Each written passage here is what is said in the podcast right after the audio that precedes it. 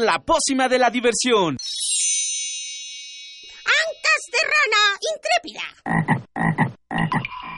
Ratones de laboratorio. Plumas de pollo creativo.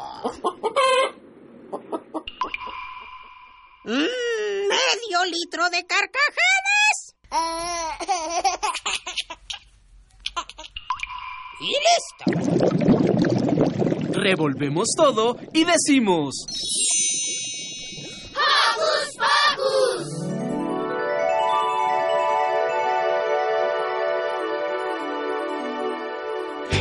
Al salir la luna, mi reloj se duerme. No cuenta borreguitos, cuenta los segundos, cuenta los minutos. ¡Eh! Bienvenidos, estamos en un programa más de Hocus Pocus. Yo soy Silvia, los saludo con un sonoro beso. Hola, yo soy Miri y me fascina estar con ustedes todos los sábados de las 10 a las 11 de la mañana. Hola, yo, hola, yo soy Roberto y les mando Hola, yo soy Santiago y les mando toda cosa sonora. Toda cosa, toda. Abrazo. Beso, Abrazo, todo beso, lo... apapacho, todo lo que sea sonoro. Sí. Muy bien. Bueno, este, yo soy Emma y me gusta estar con ustedes. Gracias por escucharnos otra vez. Hola, ¿qué tal? Buenos días, yo soy Eduardo Cadena y les envío un apapachoso abrazo sonoro. Muy bien, y va la hora de los saludos. Yo quiero mandar un saludo y un besito para Santiago, el otro Santi, y para Alex. Yo le quiero mandar un saludote a Santi, Mini. Mm. Mini Santi. Mini Santi. Yo le quiero mandar un saludo a toda mi familia y a mi mamá que nos está sintonizando desde nuestra casa. Yo le quiero mandar un saludo a todos, todos los que estén aquí con nosotros, acompañándonos. Yo quiero mandarle un saludo, bueno, felicitar a alguien que hoy es su cumpleaños y pues mandarle un saludo a Pau que no está aquí. Felicidades, ah, sí, cierto. Abrazo sonoro. Sí, un abrazo, un abrazo sonoro para Pau, que está en una competencia, que ya estará con nosotros el próximo sábado. Y mientras, hoy no tenemos chiste. Mm. Yo tengo uno. Yo tengo uno. Yo tengo uno. Después, vamos, primero Emma. Espérame. Uh. primero ellos, primero ellos. A ver, yo les tengo uno. ¿Qué le dijo un gato enamorado a su novia gatita? ¿Qué? ¿Qué? Eres mi humor. Ah. Yo tengo uno. Este, le dice a su hija, oye, ¿por qué, estás, ¿por qué tienes la botella de salsa? Bueno, ¿por qué tienes la botella de chile en tu oreja? Para escuchar salsa. ¿Por qué se ríen los angelitos? Por la gracia de Dios. Ah. Muy bien. Yo, yo, ya, ya. ¿Ya? ¿Ya lo tenemos? ¿Cuántos animales caben en una ballena? ¿Cuántos? Mm, ¿Mil ocho mil? ¿No? Ninguno porque viene llena. Muy bien, pues entonces, hoy en Hocus Pocus Primero tendremos una charla musical con la doctora y soprano Catalina Pereda sobre ópera para niños. Después Miri nos contará, digo, después Miri lanzó la inauguración. Miri fue a qué inauguración, Roberto? A la del festival. A la del festival del cine para niños y no tan niños, la Mandatena. Estuvo muy divertido. Wow. Y Emma fue a la reinauguración del Papalote Museo del Niño, ahí en el bosque de Chapultepec. Platicó con la doctora del museo Lolita Besiget. Besi, ¿Cómo? Beistegui. Beistegui. Eso. Beistegui. En el estudio nos acompañará la escritora Ana Greff. Ana Gera. Ana Geraf. Quien nos, no, quien nos platicará sobre el libro El agua en la que nos cuenta cómo el vital líquido ha inspirado a grandes compositores. Además, te invitamos a descubrir en qué aspectos debes fijarte al momento de adquirir una mochila para este regreso a clases y evitar lesiones. Esto en la sección Sana Sana Colita de Rana. Así que sube el volumen de la radio porque... ¡Comenzamos!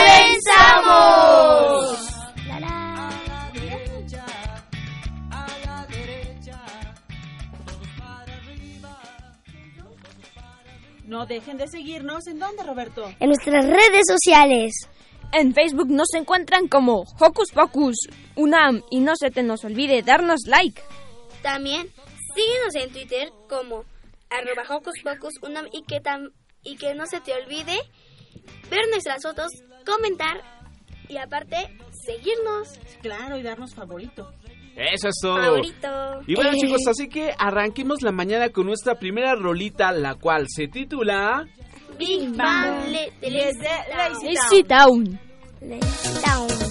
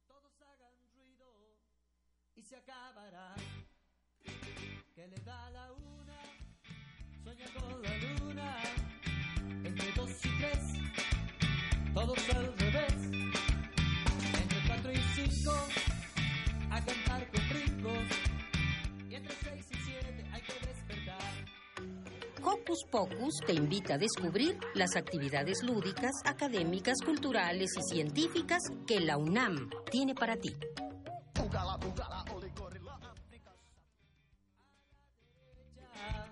Todos para arriba, todos para atrás. Bien. Pues vamos a... ¿Tenemos por ahí lista nuestra rúbrica de Niños UNAM? Muy bien. ¿Qué les parece si entonces comenzamos con nuestra primera entrevista? Eso es todo.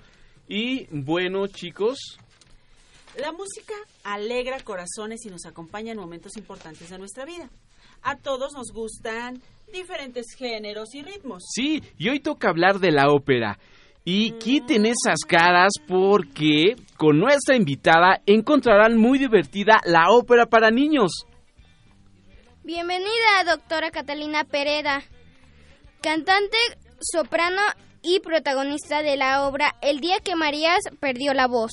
Bienvenida, bienvenida doctora Catalina Pe- Pereda. Bienvenida, Catalina. Muchas gracias. También es importante, chicos, subrayar que Catalina es la primera doctora en canto por la Facultad de Música de la UNAM. ¡Eh! ¡Felicidades! ¡Felicidades! Los niños encontramos aburrida la ópera, pero ¿qué diferencia tiene la ópera para niños a la convencional? Bueno, eh, en este caso, la ópera es como la literatura para niños y la literatura para adultos.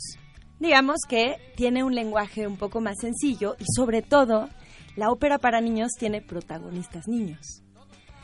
Entonces se trata de historias donde los niños se pueden ver reflejados, se pueden involucrar, pueden ver un espejo de sí mismos. ¿Todas las óperas para niños participan niños? No, no necesariamente. Hay óperas que son para niños pero actuadas por adultos y hay óperas donde sí se involucran niños. Este, ¿en qué lugares podemos encontrar ópera para niños? Por ejemplo, ahorita mismo en la Ciudad de México pueden encontrar la ópera El día que María perdió la voz en el Teatro El Galeón dentro del Centro Cultural del Bosque, dos fines de semana más, sábados y domingos a la una hasta el 21 de agosto. Y a veces también en el CENART arman en verano festivales de ópera para niños y parece ser que la UNAM también ya va a armar un ciclo pronto. de ópera. Sí, así que esperen prontas noticias. ¿Existen niños que cantan ópera? Mm, ¿Tú qué crees? Yo digo que si yo más o menos en el baño me gusta cantar mientras me baño. Y me dicen que soy rarita porque pienso que el público, esos son los champús, los jabones, los acates, todo. Pero en realidad todos los cantantes, cuando cantamos en el baño, también nos imaginamos que estamos en grandes auditorios y nos imaginamos que la lluvia son los aplausos. Es- así que no estás tan loquita. ¿Y si hay cantantes niños de ópera? Sí, por supuesto. No, la voz no es impostada igual que una voz ya adulta, porque los niños tienen una voz más ligera que conforme van, eh, van creciendo, va madurando, pero claro que sí pueden cantar ópera. Eh, nosotros, por ejemplo, ahora tenemos un coro de niños dentro de nuestra ópera, eh, que es el coro de niños del centro histórico, y que son como nuestro coro griego. Son como la conciencia, los que van narrando qué es lo que le pasa a María. Wow, qué padre. ¿Y más o menos de qué edades son eh, estos niños? Tenemos niños desde 5 años hasta más o menos 10, 11. Desde muy chiquitos, sí, entonces. desde muy chiquitos. Ahora sí que el gusto de cantar lo tienen todos y es una cosa un poco de, de disciplina y de hacerlo y, y ya. Catalina, hace un momento dijiste que los niños no impostan la voz. Entonces, en la ópera, ¿es imprescindible que imposten la voz? En el canto, digamos, belcantista, como se conoce, sí, y por eso, en, digo, en términos más, eh, em, ¿cómo se diría? Eh, sí, o sea, no diríamos que los niños cantan ópera tal cual, porque tienen, se les llama voces blancas, que son voces no impostadas. Entonces, tal cual un área de ópera es difícil que cante un niño. Pero los coros pueden estar dentro de la ópera. De hecho, hay óperas clásicas donde que tienen coros de niños. Por ejemplo, bueno, Carmina Burana, que no es una ópera, pero tiene una parte para coro de niños. Oye, Catalina, ¿y qué es impostar la voz? Hacer así. es decir, impos- viene de impostura la palabra, ¿no? Como ponerse una máscara. Es pues es una técnica donde como que alzamos alzamos el paladar, metemos mucho aire y y hacemos una voz proyectada y apoyada. Ocupamos mucho el, el, El diafragma. el diafragma. Exactamente. Bien. Este, ¿cómo se, se hace atractiva una ópera para niños? ¿Es, ¿Es mucho trabajo para hacerla? Sí, en general hacer ópera es mucho trabajo en un sentido en que necesitamos muchas artes que se conjuguen en, un, mi- en una misma obra. Entonces tenemos, ¿qué artes tenemos? Por ejemplo, Por ejemplo, la entrevista que te hicieron en, pri- en primer movimiento, dijiste que más o menos la que hace los dibujos del libro hizo también las escenografías que hicieron más o menos para que hicieron más o menos iguali- iguales para atraer, para llamar la atención de De los de niños. los niños, que es un público muy exigente. es un público, los niños son para mí el público más exigente, pero también el público más generoso, porque eh, no tiene preconcepciones. Pero, por ejemplo, como hablabas, eh, tenemos, por ejemplo, alguien que se ocupa de la escenografía, alguien que se ocupa de, por ejemplo, en nuestro caso tenemos estos telones blancos donde se proyectan estos dibujos bien padres que hizo Magali Lara. Y la escenografía consiste en unos cubos blancos que se van moviendo y que van armando diferentes atmósferas, una recámara, un comedor. Si se acuerdan de estos juegos este donde como el Lego o como, ¿no? Donde uno va construyendo con unos bloques va construyendo, puede construir todo lo que uno quiera. Se trata de ¿qué, qué puedes imaginar? Que, imagines tus cosas que siempre has querido tener en la vida. Exactamente. Y un poco nuestra escenografía es eso, ¿no? Como con seis bloques se arma todo y con estas proyecciones. Otro elemento que tiene la ópera, pues son los músicos, este, que son músicos en vivo. En- O sea, ¿tiene orquesta en vivo? Exactamente. Tenemos una orquesta de cámara. Orquesta de cámara quiere decir que es una orquesta pequeñita. Nosotros tenemos cinco músicos Tenemos un cello, un violín, una flauta, un clarinete una per- y una percusión. Y además, ¿qué otro elemento? Pues creo que uno de los más importantes es lo que acaban de decir Miri y tú, viene de un libro. Eh, La literatura también trabaja junto con esto. Exactamente, el libreto, por un lado, que es el texto, en nuestro caso... em, Se el- apoyaron del libro. Exactamente, ya existía el libro de El día que María perdió la voz, que es de el poeta y autor Javier Peñalosa, que es amigo mío, y él me dijo, ah, yo tengo este libro para niños, porque yo estaba buscando un libreto para la siguiente ópera, y lo leí y me pareció genial que la protagonista Se le cayeron una caja de cereal y...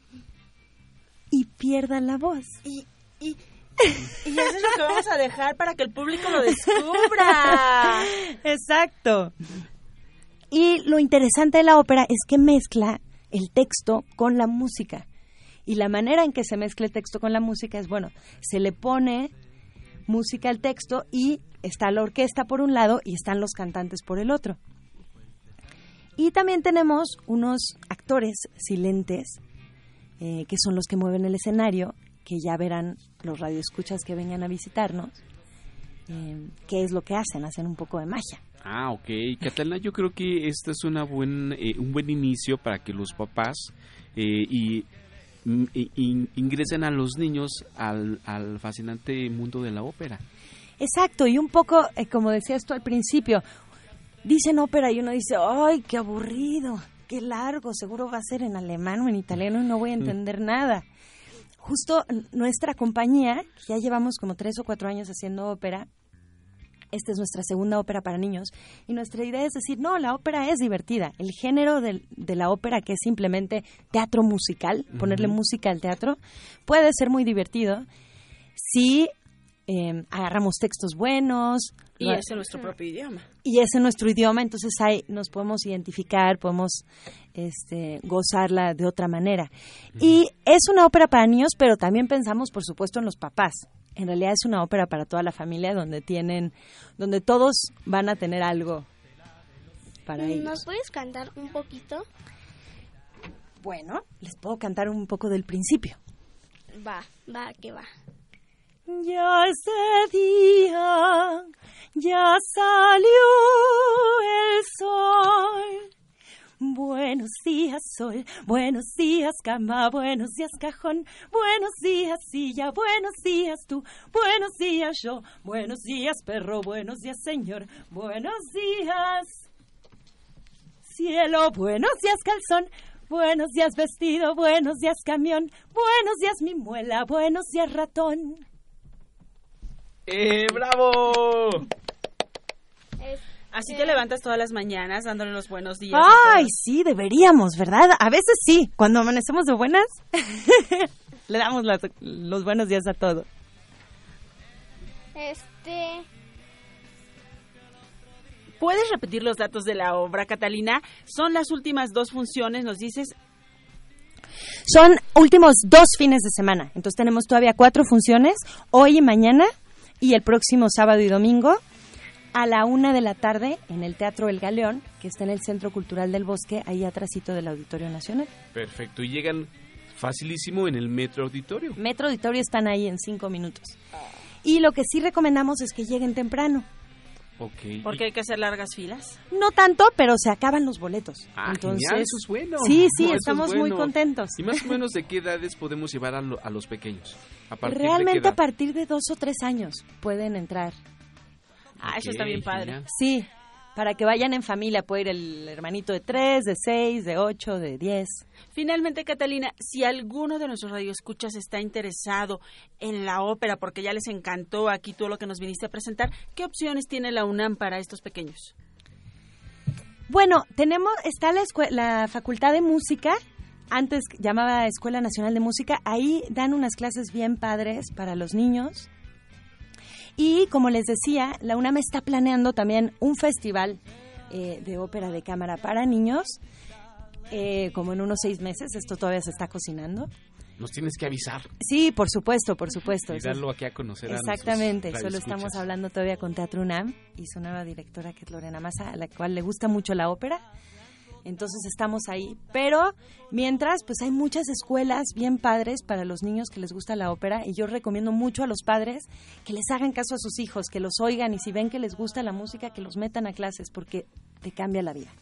Pues, Catalina, muchísimas gracias por venir. No se pierdan, por favor, el día que María perdió la voz en el Teatro El Galeón, últimos dos fines de semana. Y para todos los que quieran ver cantar en vivo a Catalina y pasarla muy bien, se van a divertir. Muchas gracias. Ya saben Gracias qué va a pasar.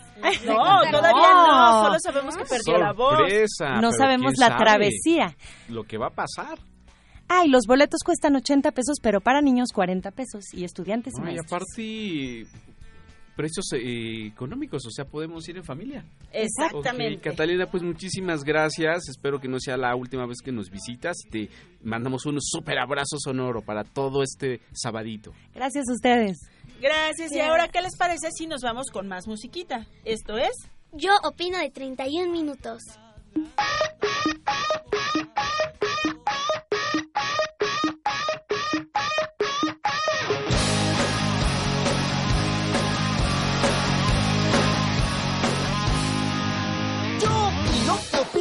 Necesario porque tengo inteligencia y por eso siempre opino.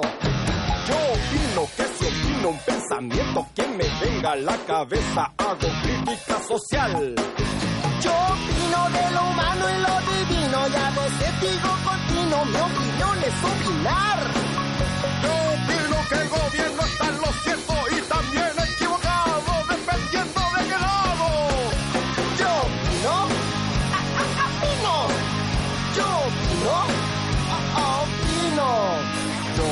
con criterio y elocuencia y jamás pido clemencia si me acusan de demencia.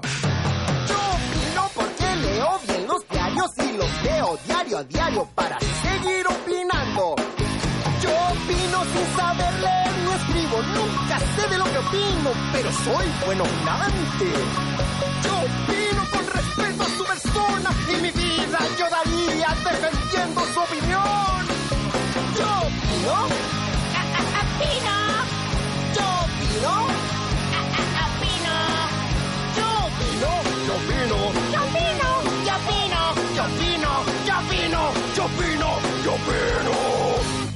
opino.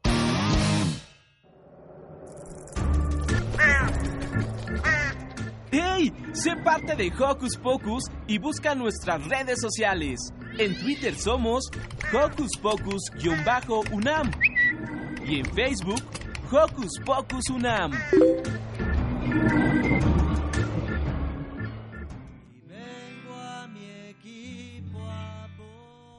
Ya estamos aquí de regreso en Hocus Pocus.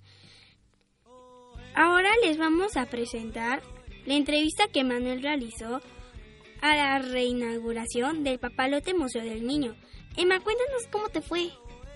Pues muy bien, este, me encantó porque fue mi primera vez que fui y, y me encantó mu- mucho más la sala de Lego que armé muchos Legos con mi papá y yo junto. Dicen que estaba divertidísimo tu papá. Muy divertido de lo que se perdieron, si hubieran ido. Bueno, pero no Este- podíamos ir todos. Tú fuiste a nuestra representación. Bueno, este también visité la sala de burbujas. Este hice experimentos que hice un globo, un cohete para lanzarlo. Este, ¿qué más? Bueno, es, eh, pues hice también este sobre sobre la luz que con una sola con una sola batería pude prender tres foquitos sobre una base. Hiciste experimentos científicos, qué padre, Emma. Algo así. Este, pues también me subí una rueda que te echa y todo y un niño se cayó. Muy gracioso. ¿Y a quién entrevistaste, Emma? Es, mm, entrevisté a Lolita Beisteguin, la directora del Museo del Papalote. Pues que no se diga más, vamos a escuchar la entrevista. Va. Va.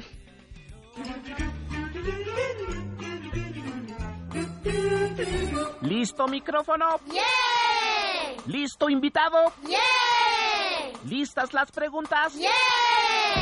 Tres, dos, al aire. Ahora va la entrevista. Hola,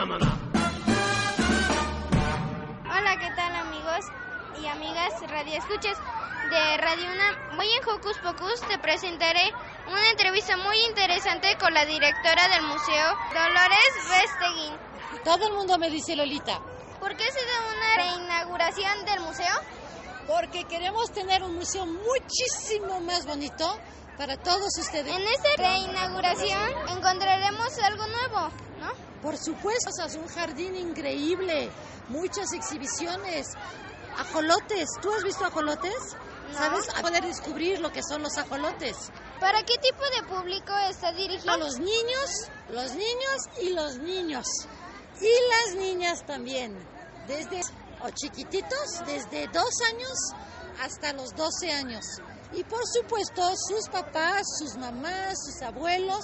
¿Aproximadamente cuántas visitas consideras SEO con esta? Espero que sean muchísimos. Muchos, muchos, muchos. ¿Cómo surge para el museo? Juega, toca y aprende. Toco, juego, aprendo es un lema que es cuando hace mucho tiempo, 25 años, que para ti te parece muchísimo, para mucho tiempo. Y que describe, aquí se aprende, aquí se juega y aquí todo se hace tocando. Gracias por la entrevista. A ti, Manuel, muchas gracias. Termina para Hocus Pocus, soy Emanuel, bye.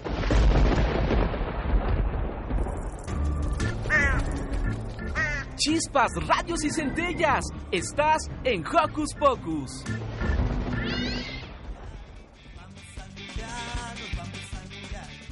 ¡Ea! Estamos aquí de regreso y tenemos llamadas. Nos llamó.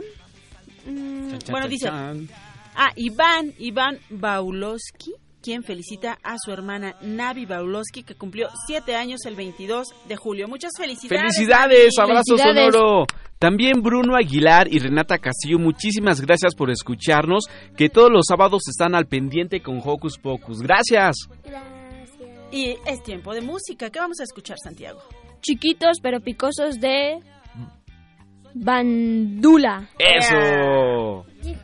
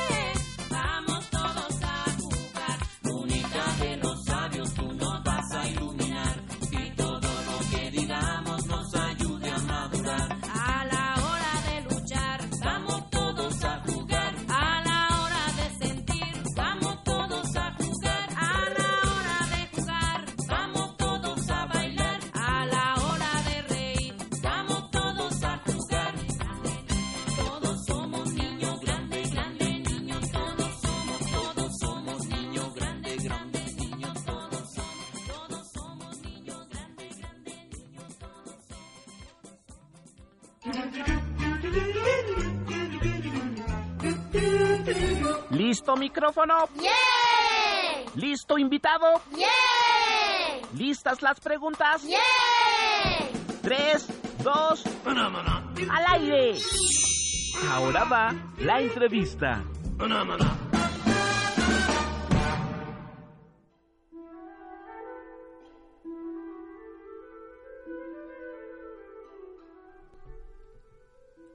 Agua es un elemento elemental para la vida y el desarrollo de la humanidad.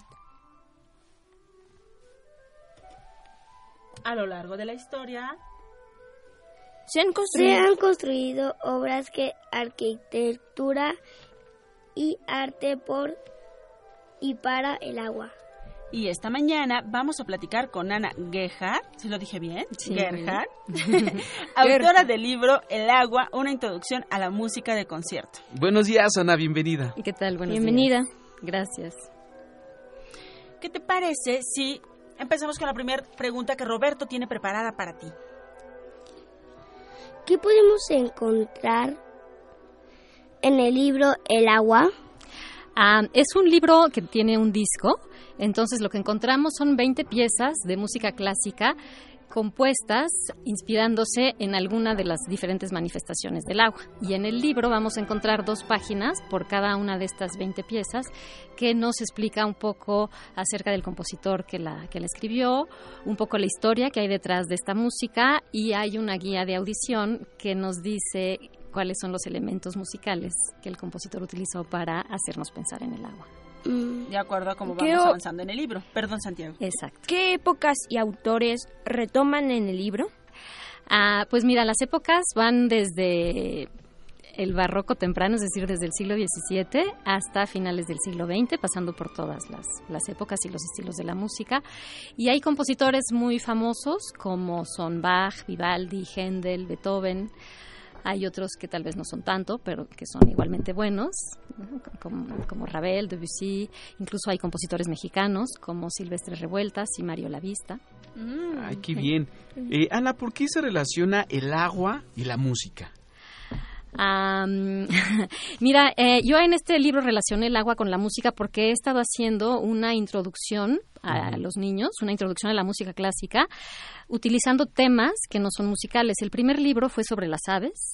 El Ah, segundo sobre los seres fantásticos y en este caso el agua también tiene mucha relación con la música, tal vez porque fluye como, como la música. Y entonces, bueno, me pareció que con este tema extramusical, que puede ser la lluvia, la tormenta, la ola, la cascada, es más fácil para los niños entrar al, al mundo de la De música la clásica. música. Entonces, este es el tercer libro, como de una colección, ¿se puede De decir? una colección, exacto. Hay una colección temática a la música de concierto, que es de la editorial Océano, y este, eh, van a ser cinco tomos y este es el tercero. Bien. Justamente íbamos a eso, cuál es la idea de este libro. Lo estoy hojeando y está padrísimo. Ya lo verán ustedes porque además al final de la entrevista con Ana les tenemos una sorpresa. El, dis- el libro viene acompañado del disco y como ya nos dijo Ana, vienen aquí muy padre. Por ejemplo, dice Juegos del Agua de Maurice Ravel y trae una pequeña semblanza. Biografía, sí. Una pequeña biografía y viene la parte de los Juegos del Agua y viene la parte abajo de la guía de audición para que nosotros estemos escuchando qué es lo que pasa. Está bien padre porque tiene eh, las ilustraciones son muy Llamativas. llamativas, con colores muy vivos. Me gustaron mucho los dibujos. Sí, ¿verdad? Porque además uno siempre cuando piensas en agua piensas en azul y en este caso la, la ilustradora realmente La paleta de colores. utiliza una paleta de colores bien, bien amplia, ¿no? Muy atractiva. Estamos aquí viendo el libro, por eso ya nos, nos quedamos calladitos, pero ¿cómo se llama la ilustradora? Porque luego se nos olvidan eh, como que todos Esos los elementos y todas las, Claro. las personas que participan. ¿Cómo se llama la ilustradora? ¿Por qué es importante que los niños se acerquen a la música de concierto? Ah, mira, es importante que la conozcan, ¿no? Que conozcan todo tipo de música y la música de concierto, además, pues les puede brindar muchos beneficios, además de que pueden pasar un rato muy agradable escuchándola. Ah, se sabe que ayuda a desarrollar la concentración, la, eh, capacidad de abstracción, la imaginación. Ah, les los pone en contacto con una gama muy amplia de emociones. eh, entonces, bueno, pues sí tiene muchos beneficios. ¿Y cómo debemos de leer este libro? Mira, lo bueno de este libro es que no es que hay- es- no, no es un libro que se tenga que leer de principio a fin. Se puede escoger una sola obra. Por ejemplo, un niño a lo mejor lo primero que le llama la atención es la ilustración, el dibujo, y dice, ah, bueno, pues entonces esta es la que quiero escuchar y voy a leer sobre esta. Entonces pueden ser 10 minutos, ¿no? Y que pueden pasar un rato muy agradable los niños con los papás alrededor de esa, de esa pieza en, en particular. O pueden, de- pues sí, empezar por la primera y poco a poco irse hasta, hasta el final. No, las, las piezas no están en orden cronológico, sino más bien están, por ejemplo, por lluvia, por mar, así como para que puedan comparar cómo dos mismos compositores ah, sienten o nos transmiten la lluvia de una forma diferente, ¿no? Oye, eso que acabas de decir está bien padre porque esta es otra de las experiencias que podemos compartir con los hijos, los, pa- los hijos con, Claro. los, con los papás, compartir la lectura y ahora no solo la lectura, sino también la música. Bueno, hace ratito nos quedamos en que estas ilustraciones estaban bien bonitas y la ilustradora es Margarita Sá. Exacto, sí. Eh, ¿Cómo se te ocurrió este proyecto? ¿Cu- ¿Cómo fue que dijiste voy a hacer una serie de libros para que los niños y papás se puedan eh, puedan convivir escuchando y compartiendo la lectura? Ah, bueno, ah, mira, yo soy pianista, yo estudié la carrera de piano en el conservatorio y entonces, bueno, siempre me ha parecido una lástima sentir que hay como cierto alejamiento de, la mu- de, de los niños y del público en general, como que le tienen un poco de miedo a la música clásica. Entonces yo llevo ya muchos años, tengo, doy clases de piano, tengo mucho contacto con los niños, yo tengo tres hijos, ya no están tan chiquitos, Pero fueron niños. pero- pero fueron niños, exacto. Entonces siempre me ha preocupado eso, acercar a los públicos a la, a la música clásica. En un tiempo estuve haciendo títeres, ah, adaptaciones de obras de música clásica con títeres. Luego también estuve en Radio Educación un tiempo haciendo programas de música clásica para niños.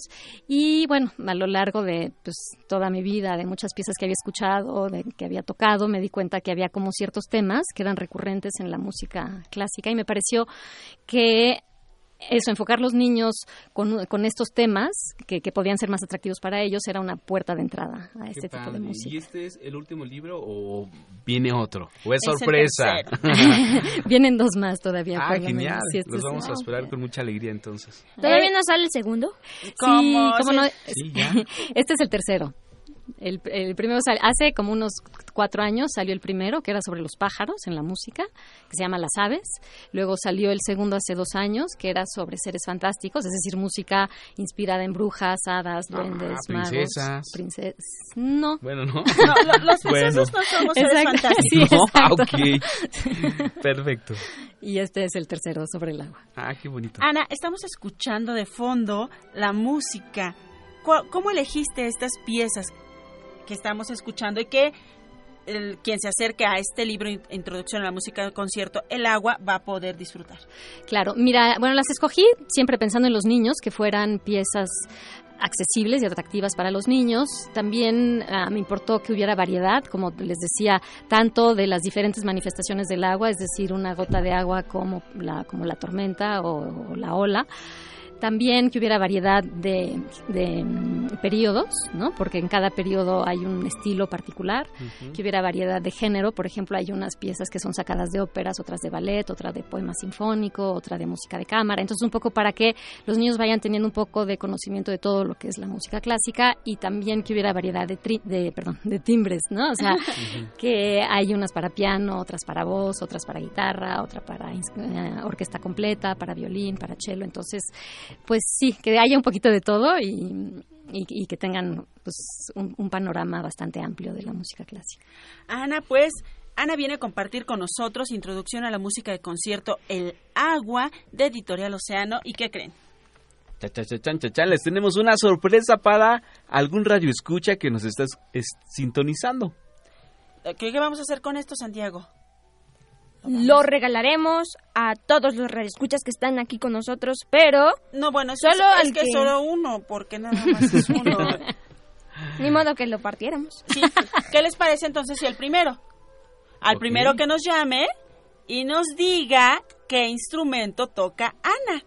Ah, genial. ¡Eh! Lo comentó en la entrevista, Exacto, así que lo comentó en la entrevista. Y si nos pueden llamar al 5523 7682 Ok. 55 36 40 y 43 39. 55 36 43 39. Ese es el número en que Armando e Itzel están ahí al pendiente para llamar. Y al primero que nos diga qué instrumento toca Ana se puede llevar este precioso libro, Introducción a la música de concierto El agua. Y está, Está bien más, está más fácil que la clara del huevo. ¿Cómo? La respuesta. Ah, ok. Ahora sí me, me hice bolas. Y justo nos vamos a ir a musiquita. Gracias, Ana. Esto es... Se llama Cuatro Estaciones con Coco y Fer de Playhouse Disney.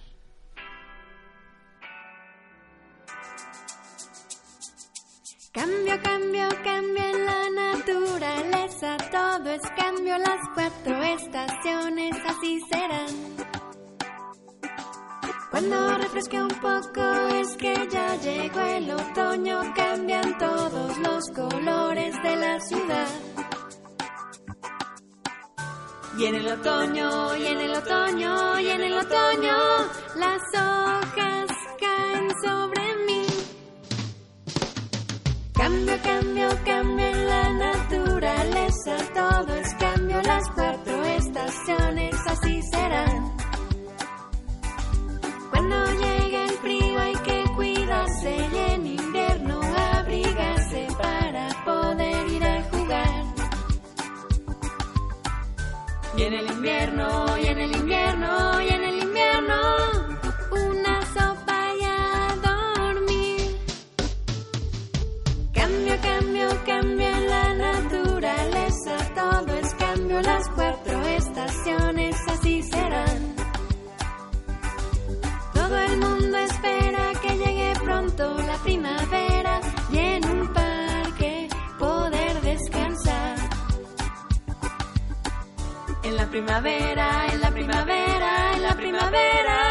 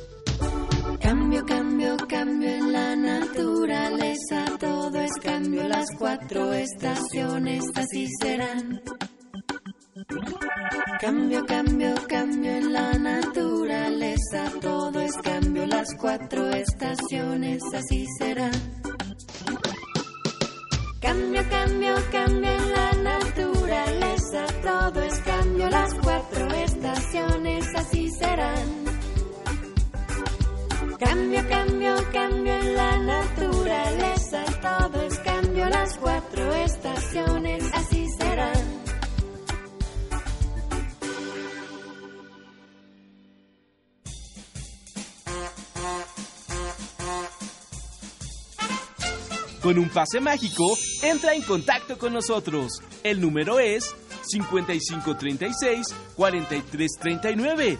Va de nuez. 5536-4339. Escuchas Hocus Pocus, la fórmula mágica de la diversión. 96.1 FM.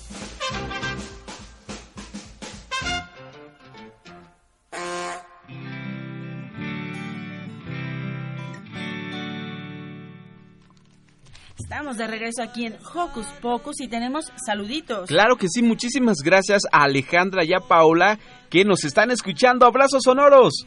Los abrazos. Saludos a Sebastián Sandoval López de Coajimalpa. ¿Y qué creen? ¿Qué? ¿Qué? Pues ya tenemos ganador. Ey, Sí. ¿Quién será?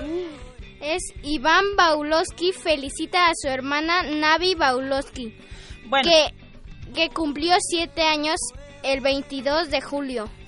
Nuevamente, felicitaciones a Navi y justamente fue Iván quien nos dio la respuesta a la pregunta de qué instrumento toca Ana, la autora de nuestro libro de hoy, que es el agua. ¿Y qué instrumento tocaba? El El piano. piano. Eso es. Miri fue a la inauguración del Festival de Cine para Niños y no tan niños, La Matatena, y nos preparó una interesante entrevista. Vamos a escucharla. Vamos. Vamos.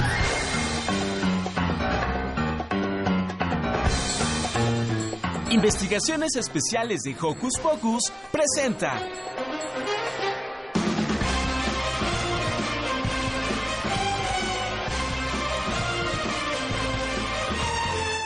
Estamos aquí de nuevo con Hocus Pocus en la Cineteca Nacional. Estamos con Magdalena Romero. ¿Cómo estás, Magdalena? Bien, bien, muchas gracias. ¿Y tú?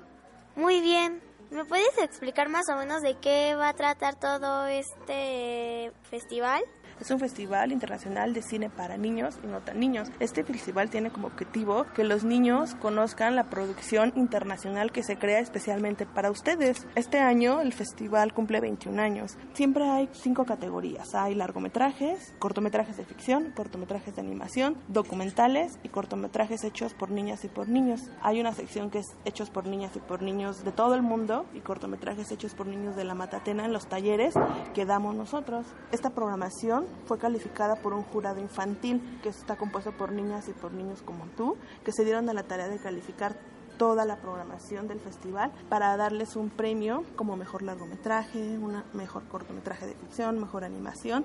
Todos estos niños tomaron un taller de apreciación cinematográfica en los talleres de la Matatena. En estos talleres los niños aprenden desde el lenguaje cinematográfico a apreciar las películas. Entonces ellos se dan a la tarea de calificar y lo premian el día de la clausura, que es el domingo 14 de agosto. ¿Puedes decir qué tienes en las manos? En las manos tengo el programa de mano del festival. Es un pequeño librito compuesto por todas las sinopsis de las películas que va, se va a ver durante la programación y las funciones especiales. Este año contamos con una exposición de Lotte Reininger, que ella es una mujer alemana que se dedicó a hacer animación desde 1923, que va a estar montada en la sala 3 sobre su trabajo, sobre su vida y obra, va a estar hasta octubre. Ella fue pionera en lo que es la animación y le estamos rindiendo un homenaje porque ella anima con siluetas, recorta siluetas en blanco y negro y las anima. También tenemos una función con 68 voces y 68 corazones, que es una serie de cuentos indígenas animados narrados en su lengua original. Este es un proyecto de Gabriela Vadillo, que es una animadora. Son animaciones, son 68 animaciones que están en su lengua original y la premisa de este proyecto es que nadie puede amar lo que no conoce. Esto con el fin de fomentar el orgullo y el respeto y el uso de las lenguas indígenas mexicanas. Y ya el domingo es la, es la clausura. Las sedes en las que está el festival es en la Cineteca Nacional, la Sala Julio Bracho del Centro Cultural Universitario, la Universidad Autónoma Chapingo y el Faro de Oriente y se une este año el Faro de Aragón, que también acaba de inaugurar, se acaba de abrir el Faro de Aragón. Muchas gracias, Magdalena. No, de qué a ti, gracias. Gracias, bye. Bye. Estamos aquí con... Eh, Nicole García Fernández. ¿Cómo estás, Nicole? Bien, gracias. ¿Qué te pareció? Pues a mí me pareció bien los cortometrajes porque no son tan, como tan para chiquitos. ¿Cuál fue la parte que más te gustó? El de mm, el de la niña de la botella. Entonces, pues estaba padre cuando se congelaban y así. Dime, ¿vas a volver a venir? Pues sí, porque sí me han gustado. Muchas gracias, Nicole. Gracias. Estamos aquí con la jurada. Daniela Matsumoto. ¿Cómo estás? Muy bien, gracias. ¿Y tú? Muy bien. ¿Estás feliz de estar aquí? Mucho. Estoy muy orgullosa de estar aquí. ¿Desde cuántos años iniciaste? Eh, bueno, eh, inicié el año pasado, a los 14, en el curso de apreciación cinematográfica, pero estoy en el festival desde los 4 años. ¿Cuál es tu parte favorita? Ver las películas, bueno, como jurado pude verlas y calificarlas, que eso fue lo que más me gustó. ¿Es muy difícil aprender a leer cine? Sí, porque a veces también influyen tus, bueno, tus gustos personales y a veces tienes que omitir tus gustos personales para ver qué tan bien elaborada está la película o qué elementos contiene. ¿Me puedes decir este mm, qué te enseñan en la escuela de cine? Pues en la Matatena me enseñan, por ejemplo, la historia del cine, los distintos ángulos en el cine, las tomas, cómo valorar una buena actuación, el uso del espacio. Todo esto para poder evaluar una película, las películas que vemos en el festival. ¿Me puedes decir, los niños, por ejemplo, de 10 años en adelante o mínimo 9, pueden ser jurados? Sí, se puede ser jurado desde los 9 hasta los 15 años, me parece. ¿Qué cortometraje te gustó? Pues me gustó mucho uno que se llama La Biblioteca y también uno que se llama Mami, que es de Filipinas. ¿Vas a volver a venir? Sí, voy a estar toda la semana aquí. Muchas gracias, Daniela. A ti, nos vemos. Bye.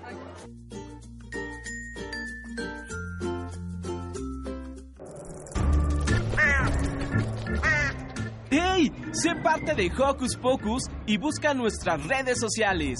En Twitter somos Hocus Pocus-UNAM y en Facebook Hocus Pocus Unam.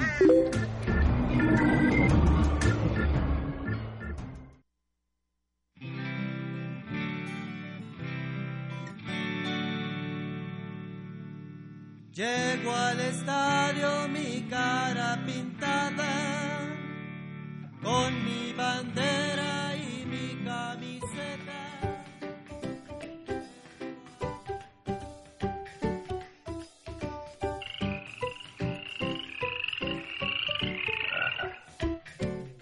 ¿Qué tal? Yo soy Liz y bueno, ahora en esta sección de Sana Sana, nuevamente me encuentro con el doctor Rodrigo Vázquez Ríos, que es médico en rehabilitación pediátrica del Hospital Infantil de México, Federico Gómez. En esta ocasión nos va a platicar sobre cómo elegir la mochila correcta y qué hacer cuando pesa demasiado. Hola, Rodrigo, ¿cómo estás? Hola Liz, bien, bien, gracias. Un gustazo otra vez estar aquí contigo. Pues sí, fíjate, en esta ocasión vamos a hablar un poquito de cómo se debería o de elegir la mochila ideal, la mochila adecuada, sobre todo por, primero porque van, ya van a iniciar las clases. Y segundo, porque este es el momento en el que papás empiezan a buscar cuáles son las mejores ofertas, los niños empiezan a buscar cuál es el personaje que está de moda, el color que sea más llamativo, que les, que les guste más. Y entonces no debería de estar peleado eso con la funcionalidad y con el poder estar cuidando una buena postura, cuidando la higiene de columna, cuidando la, la salud de- del niño.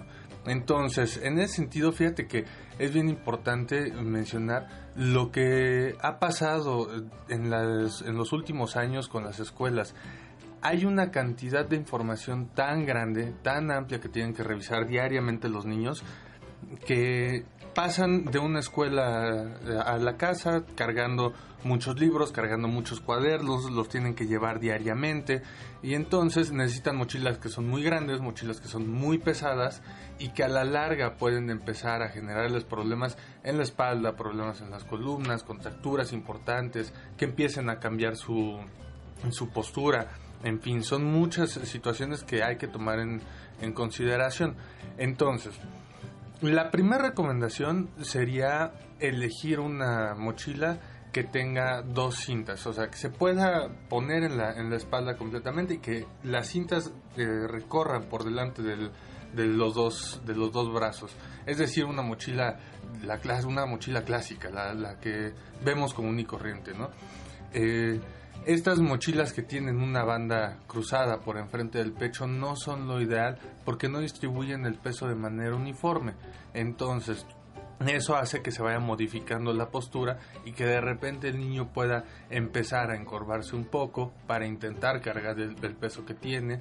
Segundo, puede empezar a girar hacia un lado también para intentar compensar que ese peso esté mal distribuido. Entonces esa sería la primera indicación. Segundo, y si hay maestros que nos están escuchando, si hay papás que nos están escuchando, entonces yo creo que deberían de poner mucha atención a esta parte. Una mochila no debe de pesar más del 10% de lo que pesa el niño. Es decir, si tienes un niño o una niña que pese 30 kilos, el peso que está cargando en la mochila no debería de ser más de 3 kilos. ¿vale? Eso es importantísimo porque esa es la, la cantidad de, de peso que, que nos permite eh, cargar, que nos permite seguir manteniendo una buena, una buena postura. Aparte hay que considerar que los niños no tienen tanta fuerza en los músculos abdominales, en los músculos de la espalda que les permiten también mantenerse erguidos sin mayor problema la fuerza que, tiene un adulto por sus actividades diarias, por la, fortaleza muscular que tiene eh, en, edades más, más avanzadas, pues bueno, le permite cargar un poco más de peso, ¿no? En los niños no, en los niños es muy poco la, la, la cantidad de peso que no, se nos permitiría. Eso primero. Ahora, eh, en cuanto a las mochilas, de repente me preguntan, oye, las mochilas que se pueden jalar, que tienen rueditas, pues bueno, en esas no tendríamos tanto problema, siempre y cuando también haya un limitante de, peso. Lo más que podríamos incluir en una mochila así sería el 15% del peso. ¿Por qué? Porque también al momento de jalar, de, de ir jalando la, la mochila y irla, irla arrastrando con las rueditas, entonces también fomentas que haya un cambio de postura, que haya un, un giro del, del, del cuerpo, que la base de sustentación en donde desde donde está jalando el niño no sea la adecuada. Entonces, a pesar de que pudiéramos, pudiéramos decir, no, pues la va jalando y no pasa nada. Entonces sí sería importante tener también eso en consideración. Muy bien, Rodrigo. Y si nuestros amigos que nos están escuchando, los papás de los, de los niños que nos están escuchando, tienen más dudas, ¿dónde te pueden contactar? Me pueden encontrar en Facebook, doctor Jorge Rodrigo Vázquez Ríos, así mm, como, como se escucha completo, o en Twitter, arroba Medic todo junto, también ahí lo pueden, me pueden consultar. Perfecto, pues muchísimas gracias. Yo soy Liz, regreso los micrófonos a cabina y nos escuchamos la próxima semana.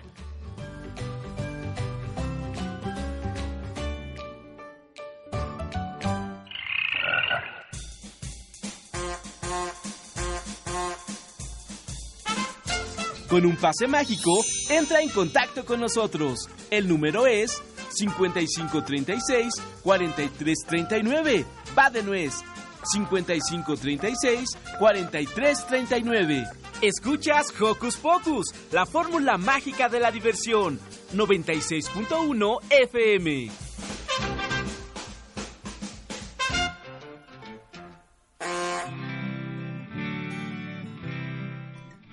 Y ya estamos de regreso aquí en Hocus Pocus. ¿Pero qué creen? Ya se acabó. Ah, no puede ser. Sí, sí, sí. Así es que le damos las gracias a. Jesús Silva en los controles técnicos, a Paco, a Ivonne, a Itzel y a Armando que nos apoyaron en la producción. Y pues, ¿qué les parece si nos despedimos? Yo soy Miri y me gustó mucho estar con ustedes. Yo soy Roberto y les mando un beso sonoro y un abrazo. Yo soy Santiago y gracias por acompañarnos en esta bonita mañana.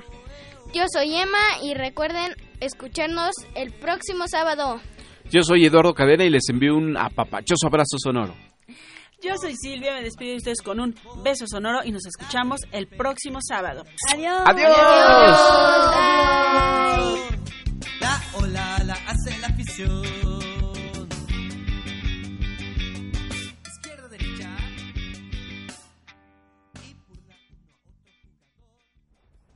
UNAM presentó